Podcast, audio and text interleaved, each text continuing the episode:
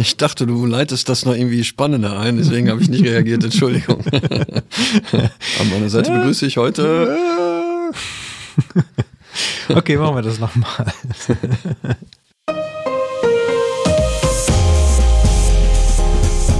Herzlich willkommen zum Datenschutz Talk, Ihrem Podcast für die Themen Datenschutz und Informationssicherheit.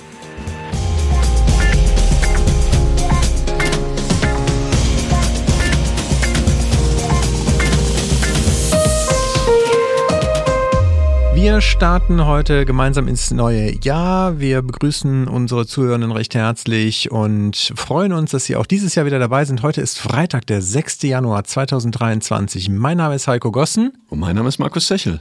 Hallo Markus. Hallo Heiko. Schön, dass wir heute den Jahresauftakt machen dürfen. Wir haben ja doch einiges äh, zu feiern. Unter anderem, wenn ich da mal direkt einsteigen darf, Migosense, die ja hier diesen Podcast betreibt, ist ausgezeichnet worden von Kununu als Top Company 2023, als Top Arbeitgeber. Ich finde, das ist doch schon mal, ist doch schon mal ein schöner Start ins neue Jahr, oder? Ja, ich freue mich da als erster Mitarbeiter der Migosense immer, wenn, wenn das Unternehmen so ähm, mit Preisen ähm, versorgt wird. Das ist ja nicht das erste Jahr, dass wir die Auszeichnung bekommen haben. Tatsächlich scheint das eine Serie zu sein, die sich fortsetzt.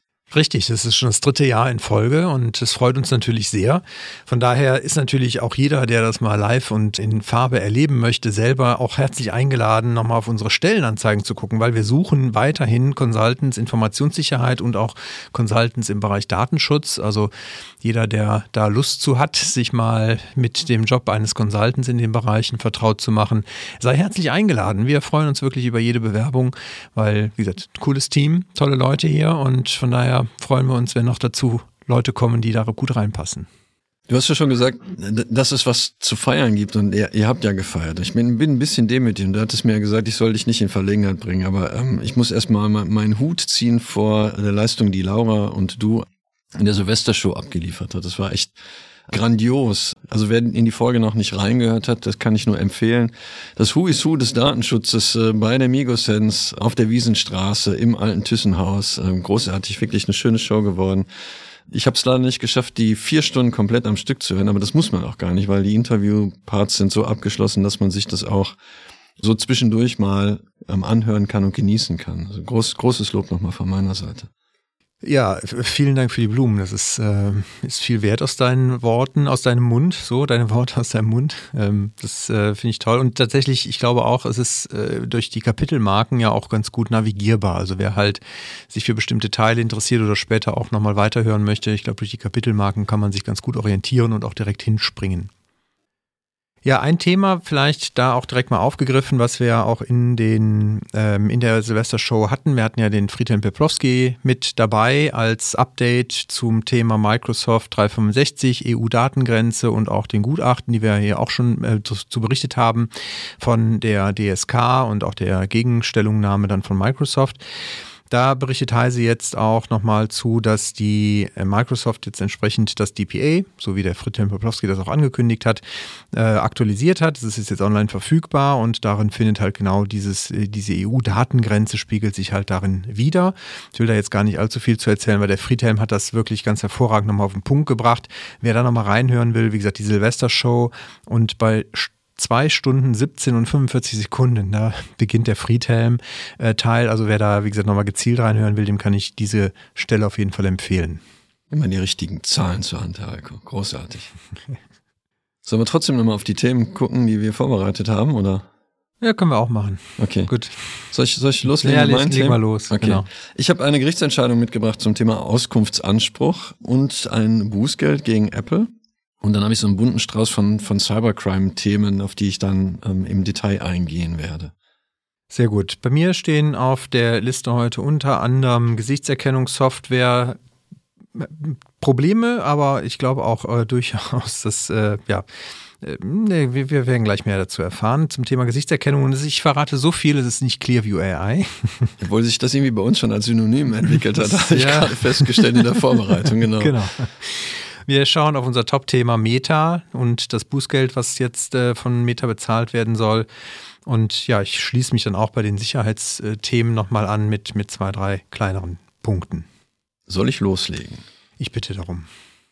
Also alle, die den Podcast verfolgen und äh, die mich vielleicht sogar auch kennen, wissen, dass ich beim Thema Recht auf Auskunft fast immer was zu sagen habe. Insbesondere habe ich immer was zu kommentieren, was aktuelle Gerichtsurteile angeht. Und das äh, Oberlandesgericht in Celle hat sich jetzt im 5, am 15. Dezember nochmal zu dem Thema geäußert und hat interessante Leitsätze verfasst, die ich in der ähm, bei Open Jury nicht gefunden habe, aber ähm, vielen Dank an die Kollegen von Beck Online, die nochmal die Leitsätze im Internet verfügbar gemacht haben.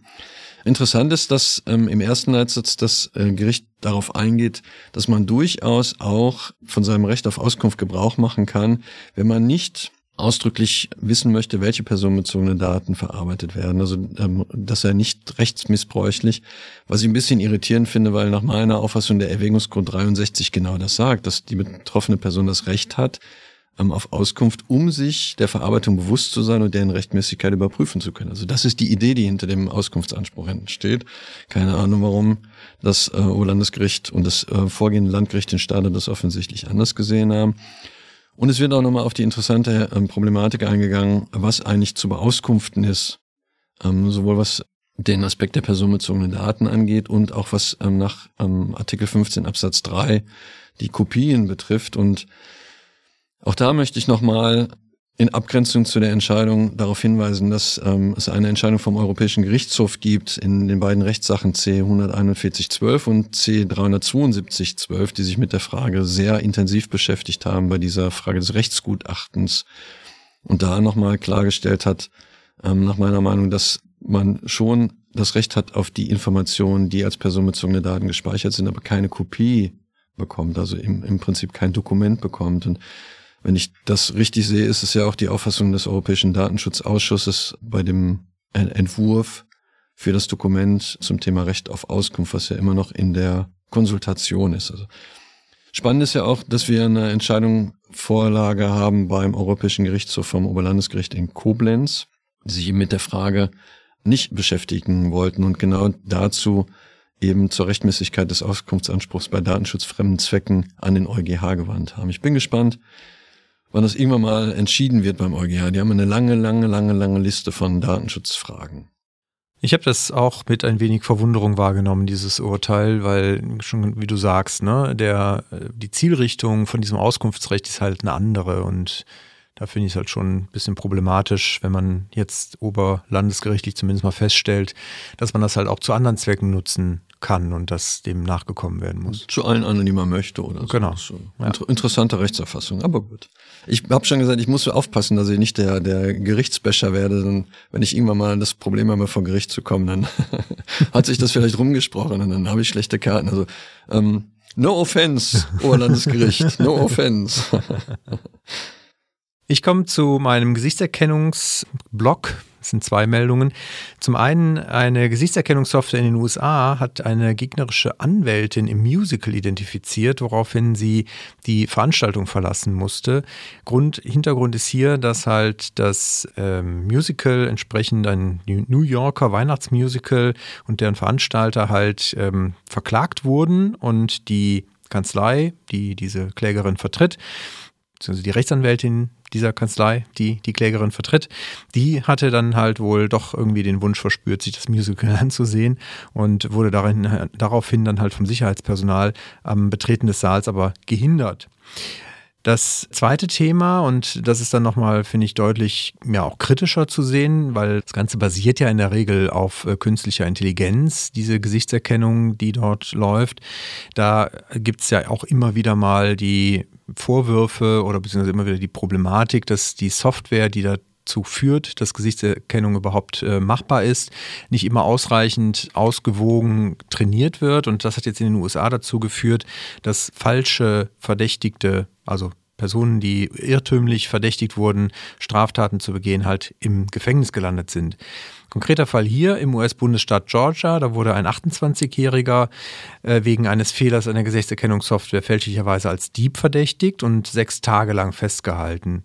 Die Software hatte die Bilder einer Überwachungskamera aus Louisiana, das liegt mehrere hundert Kilometer entfernt, wohlgemerkt, ausgewertet und dann halt den Betroffenen hier als Verdächtigen identifiziert. Und erst als man sich dann wirklich nochmal alles genau angeguckt hat und Muttermal gefunden hat, was äh, der Betroffene hat und das auf dem Video dann offensichtlich nicht war, hat man erst einen, hat man wohl erst einen Fehler erkannt seitens der Polizei. Und das, ja, ich sag mal, das Auffällige ist halt, dass in allen Fällen, die bisher bekannt sind, wo das halt ähm, zu diesen Fehlern gekommen ist, immer schwarze, ähm, also People of Color davon betroffen waren. Also offensichtlich, das ist zumindest hier der Verdacht, ist halt, dass die Software vor allen Dingen äh, mehr auf Weiße trainiert ist und nicht auf andersfarbige Menschen. Ich finde das spannend, dass sie sechs Tage gebraucht haben, um, um das dann abzugleichen, die Informationen. Hätten vielleicht mal in den sechs Tagen in die Zelle gucken können, dann hätten sie das wahrscheinlich festgestellt. Ja. Aber das, das zeigt das Risiko, dem man ausgesetzt ist durch, durch die automatisierte Verarbeitung. Wenn dann plötzlich irgendwelche Systeme ähm, automatische Entscheidungen treffen und dann wirkliche Rechtsfolgen, so wie in dem Fall, abgeleitet werden. Das ist natürlich irre. Also ja. ähm, alleine die Frage, ob es zulässig wäre in, in Europa, diesen Abgleich der, der Personen, die, die das Musical betreten haben, mit, mit einer Datenbank, die im Hintergrund die Gesichter der Anwälte in der Kanzlei abgleicht. Das fände ich mal ganz spannend, wie man das legitimieren würde. Können wir mal einen, einen Workshop zu machen, kreative äh, Rechtsauslegung oder so. Genau, und äh, schreiben wir ein paar Datenschutzhinweise dazu, so als Entwurf.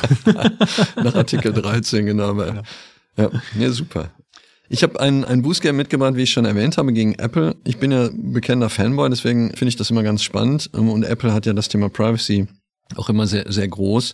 Nichtsdestotrotz haben die es geschafft, in Frankreich ein Bußgeld zu kassieren in Höhe von 8 Millionen Euro.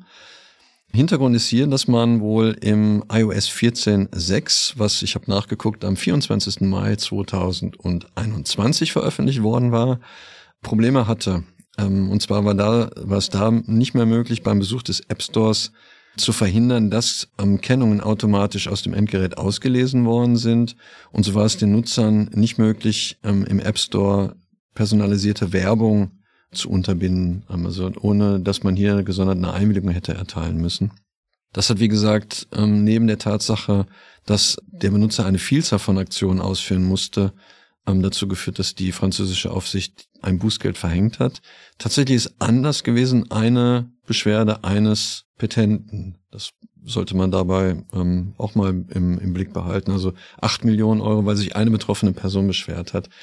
Es müssen nicht immer ähm, Hunderte oder Tausende sein, sondern da reicht dann tatsächlich eine Person aus, um so ein Bußgeld zu kassieren. Wir sind ja mittlerweile bei iOS 16, also die, die Probleme werden da mit Sicherheit nicht mehr herrschen.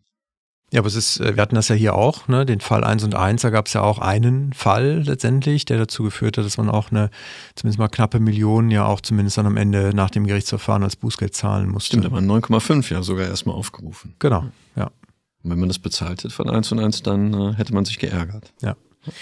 Wer übrigens da nochmal dran interessiert ist, wir haben natürlich die Themenfolge dazu ja auch gehabt hier. Kann ich auch empfehlen, nochmal reinzuhören, weil es, ähm, was er Gerd Gepaske beschrieben hat, wie dieses Verfahren auch abgelaufen ist, finde ich, ist halt auch super spannend. Ja, wie es auch dazu gekommen ist, dass der BFDI überhaupt ein Verfahren eingeleitet hat, weil die Polizeibeamten ja den BFDI darauf aufmerksam gemacht haben. Das heißt also nicht die betroffene Person hat sich direkt an, an den Datenschutzbeauftragten gewandt, sondern proaktiv der Polizeibeamte, der mit dem Sachverhalt betraut war, war eben den BFDI informiert. Da könnte doch eventuell ein Datenschutzverstoß vorliegen. Ja, Datenschutzverstöße sind ja heute hier auch ein großes Thema, vor allen Dingen, wenn wir über bei den Bußgeldern bleiben. Nämlich Meta soll wegen eines Datenschutz oder wegen Datenschutzverstößen 390 Millionen Euro Strafe zahlen. Das äh, betrifft sowohl Facebook als auch Instagram die halt gegen EU-Datenschutzrichtlinien verstoßen haben. Der US-Konzern will aber halt gegen dieses Bußgeld in Berufung gehen. Hintergrund ist hier, dass wir ähm, da auch schon darüber berichtet haben, dass die DPC, also die irländische Aufsichtsbehörde, gegen Facebook auch schon mal oder gegen Meta schon mal auch ein Bußgeld wegen der personalisierten Werbung, die ungefragt durchgeführt wurde, weil man es entsprechend in die Klauseln mit aufgenommen hatte und glaubte, damit eine ausreichende Rechtsgrundlage zu haben, von Meta halt durchgeführt wurde. Da hatte die irische Aufsichtsbehörde halt gesagt, dass das halt nicht ausreiche und deswegen halt dieses Verfahren auch entsprechend untersagt. Jetzt hat man aber halt die, ja, die Strafe nochmal erhöht, weil die irische Aufsichtsbehörde ja doch immer mit den Sanktionen sehr äh, zurückgehalten hat und verhängte halt nach erster Kritik erstmal nur 30 Millionen Euro. Jetzt hat aber der Dezember, äh, im Dezember der Europäische Datenschutzausschuss, der EDPB, die DPC angewiesen, hier entsprechend entschiedener vorzugehen und das Bußgeld durchaus etwas höher gesetzt mit 390 Millionen Euro. Etwas höher gesetzt. Etwas höher gesetzt, genau. Offensichtlich ist man bei der DPC aber mit dieser Einmischung auch nicht so ganz glücklich, nämlich auch die irische Behörde überlegt, vor dem EuGH zu ziehen, um das Verhältnis zwischen den unterschiedlichen Aufsichtsinstanzen zu klären. Also so ganz amused ist man wohl offensichtlich da auch nicht so richtig drüber.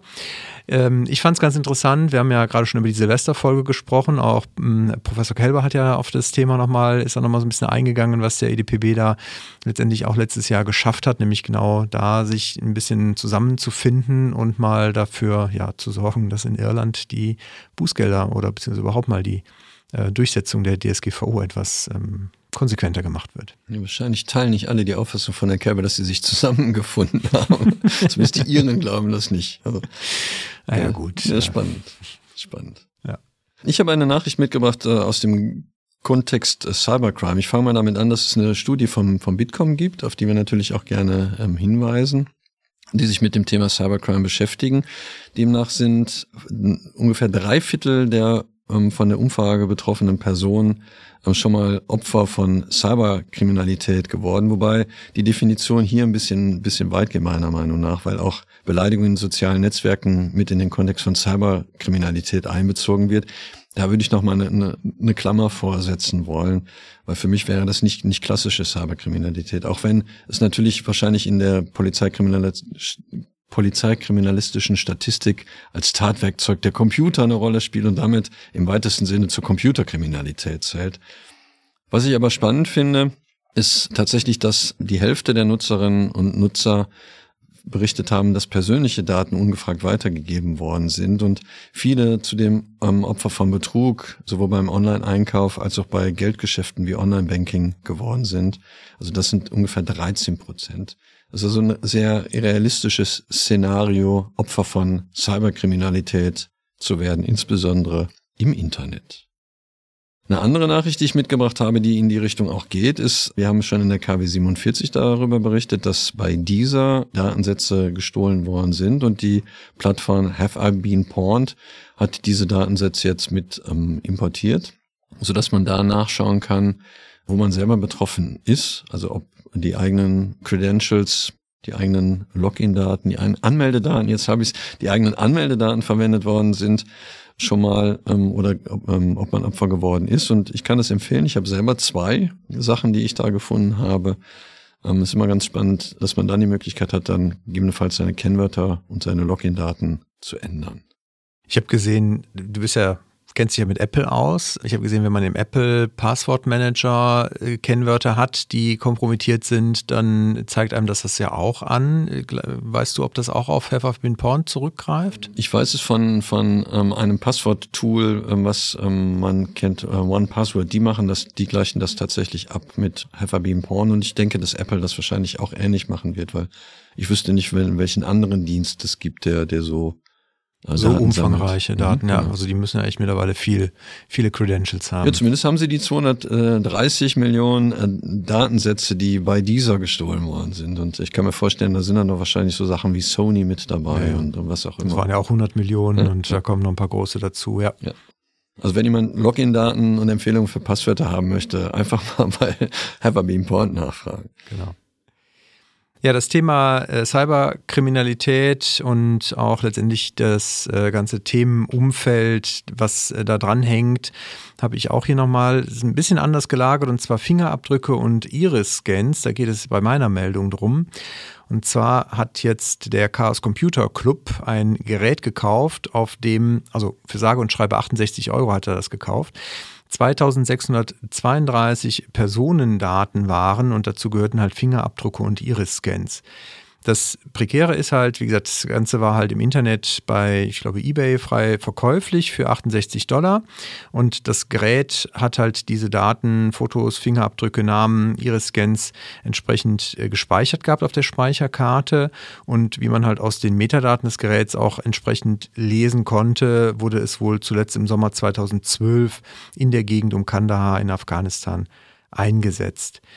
Die Daten, die dort halt zu finden waren, waren unter anderem von bekannten Terroristen und gesuchten Kriminellen, aber auch von anderen Personen, wie zum Beispiel lokal rekrutierte Mitarbeiter von US-Behörden, was natürlich auch für die Menschen dort, das haben wir ja auch gesehen jetzt ähm, bei den ganzen Afghanistan-Berichterstattungen des letzten Jahres, das halt natürlich auch große Risiken für diese Menschen bedeuten kann. Also auch da muss man ehrlicherweise sagen, ist beim US-Militär offensichtlich noch Verbesserungspotenzial, was das Thema Löschung von Daten angeht. Das ist mal ein Beispiel, wo es tatsächlich durch die unrechtmäßige Verarbeitung von personenbezogenen Daten zu einer Gefahr für Leib und Leben kommen kann, weil man sonst uns Datenschützer immer fragt, ja, Gefahr für Leib und Leben durch Datenschutzverstöße. Das finde ich ist ein, ist ein Beispiel, wo man das direkt auch, auch sehen kann. Ne? Ja, das stimmt, definitiv guter, guter Hinweis. Also das ist, glaube ich, an der Stelle hier de facto so, ja. Dann habe ich noch auch nochmal 400 äh, Millionen Twitter-Daten, anknüpfend an deine Meldung von eben, nämlich äh, Hacker haben wohl angeblich bei Twitter diese Menge an Datensätzen äh, erbeuten können.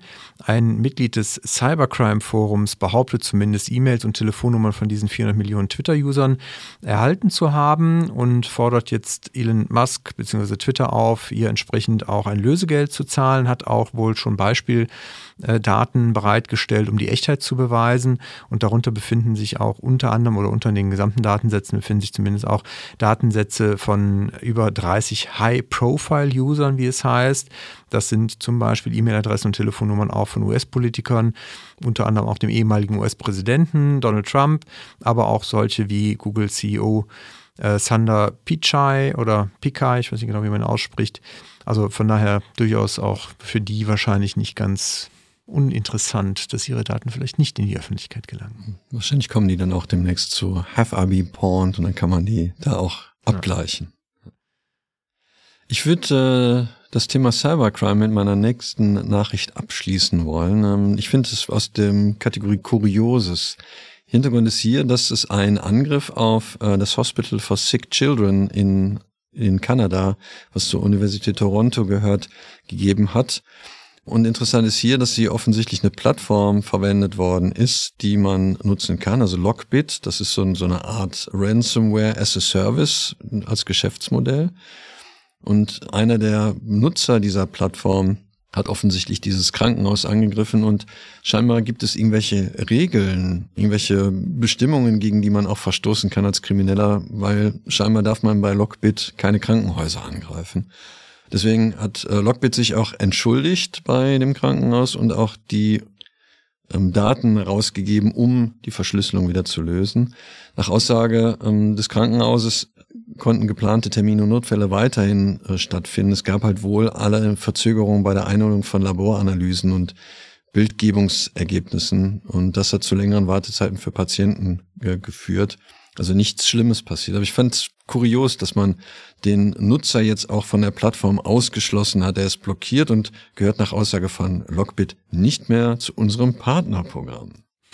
Also der kann wahrscheinlich dann eben nicht mehr im Callcenter anrufen und irgendwelche Service-Dienstleistungen in Anspruch nehmen. Das hatten wir schon mal berichtet. Ja, genau, wie, das gibt es ja tatsächlich. Genau. Wie, wie elaboriert der, der Service mittlerweile ist. Ja, ja genau. Auch, auch alles hochprofessionell. Also von daher, ich meine, es ist ja, also ist ja auch am Ende sag mal, wirklich für auch da wieder Thema Leib und Leben, muss man ja ganz ehrlich sagen, ja auch dann am Ende zumindest mal doch gut zu wissen, dass man auch da so ein Ethos hat, dass halt zumindest es nicht unnötig äh, Leib und Leben in Gefahr gebracht wird von Menschen. Also von daher, ja. Ja, finde ich auch. Also bei, bei, bei allem Verständnis nachher, dass das ein Geschäftsmodell ist, aber da muss man gucken. Irgendwann ist die Grenze, Grenze erreicht. Und das finde ich gut, dass Lockbit da zumindest selber so eine rote Linie gezogen hat, über die man nicht gehen kann. Definitiv, ja. Hast du noch was? Ich bin mit meinen Meldungen soweit durch. Ich okay, weiß nicht, ob du vielleicht noch was äh, in petto hast. Ja, einen Lesetipp habe ja, ich. Ja, sehr schön. Ja, dann raus ähm, damit, Herr Da geht es um das Thema Datenschutz bei der Telemedizin.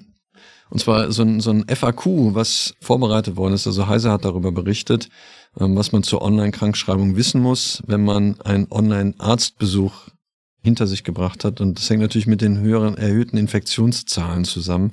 Nicht nur Corona, sondern man merkt es ja auch allenthalben, dass andere Infektionskrankheiten im Moment sehr auf dem Vormarsch sind.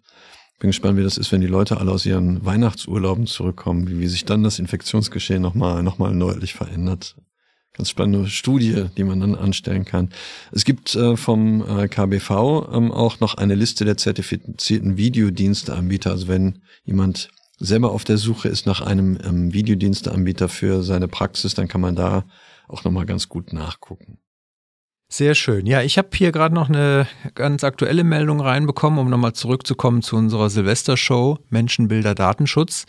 Die hat tatsächlich gerade die ähm, Zahl geknackt, die unsere meistgehörte Folge ever bisher ähm, geschafft hat. Also von daher Vielen Dank schon mal für alle, die sich da schon äh, reingehört haben und kann natürlich allen, die es noch nicht getan haben, sehr empfehlen, das dann auch zu tun, weil ja, nach deinem Lob, Markus, bin ich jetzt mal so selbstbewusst und sage, es lohnt sich. Ja, ich kann das nur bestätigen. Also das musst du ähm, dein Licht nicht unter den Scheffel stellen. Es lohnt sich wirklich. Es ist eine schöne Folge geworden. Und auch alle Interviewpartner, ähm, die dazu beigetragen haben, vom, von meiner Seite als Podcast-Team nochmal großen Dank. Ja, also für alle, die ähm, da jetzt noch nicht wissen, wo sie es finden, in den Show Notes zu dieser Folge hier finden Sie natürlich auch den Link zu dieser Folge, zu unserer Silvesterausgabe. Und Sie finden natürlich auch alle notwendigen Links, um uns Feedback zu geben, um uns äh, letztendlich auch zu kommentieren. Wir freuen uns auch da weiterhin über Social Media in Kontakt zu treten. Melden Sie sich einfach bei uns. Sie finden uns auf Twitter unter ds-talk und natürlich auch auf Instagram unter datenschutztalk-podcast. Und ja, in diesem Sinne würde ich sagen, erstmal dir ganz herzlichen Dank, Markus. Wie immer gerne, Heiko. Und allen unseren Zuhörenden einen schönen Start ins neue Jahr, ein gutes und erfolgreiches 2023.